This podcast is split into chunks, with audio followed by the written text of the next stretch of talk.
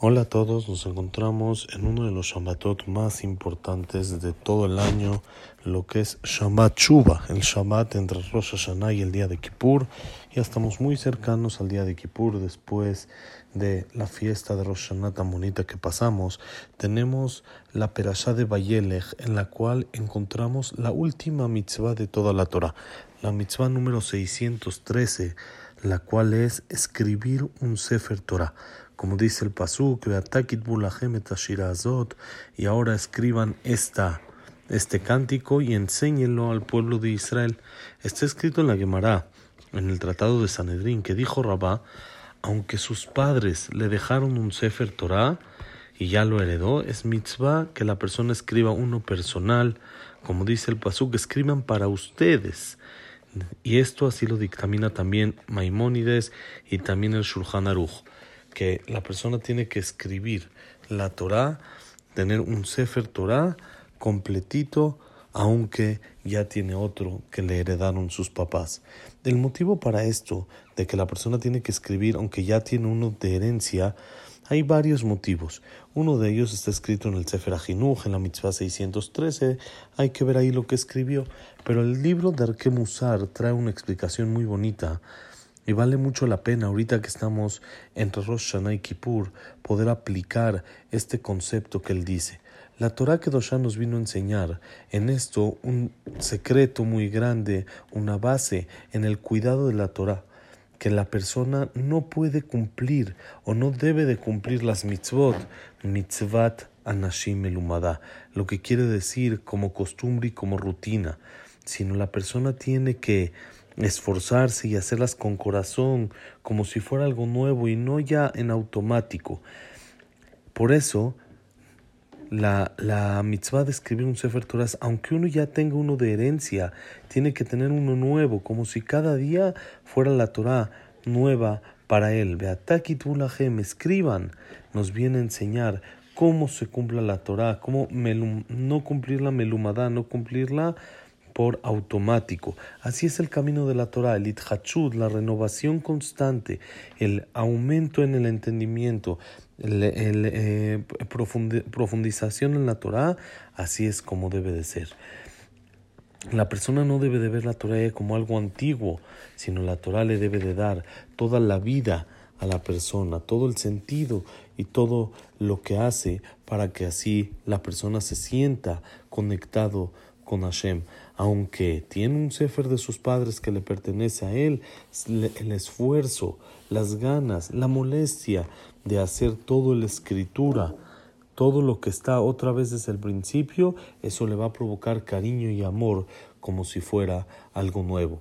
Nosotros decimos en la tefilá todos los días, en la amidad tres veces al día mínimo, el que Abraham, el que Yitzhak, el que Jacob por el Dios de Abraham, el Dios de Isaac y el Dios de Jacob, nosotros mencionamos el nombre de Hashem sobre cada uno de nuestros patriarcas por separado. ¿Por qué? Ya que su servicio de cada uno de ellos era diferente, era como ellos son, como si fuera algo nuevo, no como herencia, no en automático, aunque por supuesto Abraham le entregó a Isaac su hijo toda la Torah y toda la emuná, la fe en Hashem, Yitzhak no le hizo suficiente y no le fue suficiente con esto. No estaba eh, conforme con el Sefer Torah que le dejó su padre Abraham, sino él aumentó más, hizo más. Abraham vino, le enseñó todo lo que es Gesed, bondad, Yitzhak aumentó lo que es Geburah, lo que es fortaleza.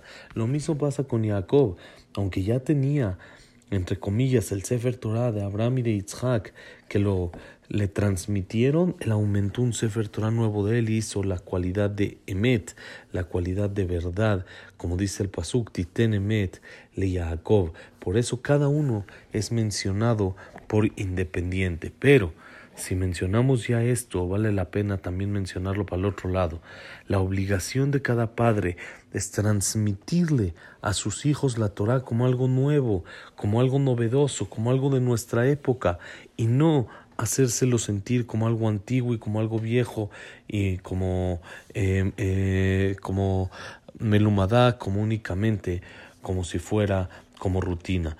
Cuenta el Darke Musar que en una ocasión él estuvo presente en una junta en Vilna en la que el Jafetz Haim habló y dijo lo siguiente: Él dijo, normal en el mundo, un zapatero o un carpintero, si su trabajo lo llena, lo hace y le gusta, podemos notar esto de la siguiente manera. Si él le transmite esta profesión, este trabajo a su hijo, quiere decir que está contento y convencido de lo que está haciendo. Entonces, por lo tanto, se la quiere transmitir a su hijo.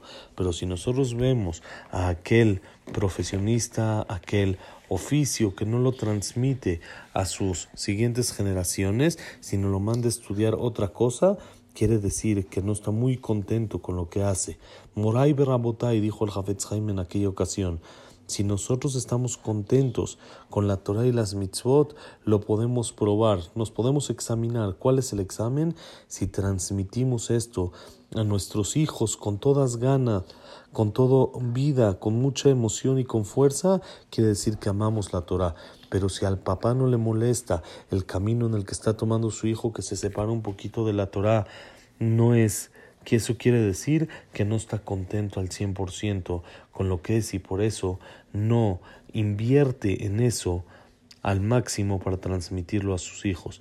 Eso es lo que tenemos que ahorita aprender transmitir, primero que nada, hacer nosotros las cosas, no como máquina, viene Kippur, vienen las fiestas, y estamos muy acostumbrados a hacer únicamente por tradición, ir al Knis y rezar y seguir el libro, pero le falta muchas veces el corazón, que es lo que le tenemos que meter a estos días. Y por otro lado, si amamos, si nos gusta este camino, entonces tenemos la obligación en esta época complicada, en esta época en la que la educación de nuestros hijos es tan difícil, transmitirle el amor por la Torah y las mitzvot y así poder ser sellados en el libro de la larga vida este día de Kippur. Besat Hashem, a esforzarse, a hacer teshuvah en este Shabbat tan importante del año y que tengamos todos Kumar Hatimatová y Shabbat Shalom, un Mevorach.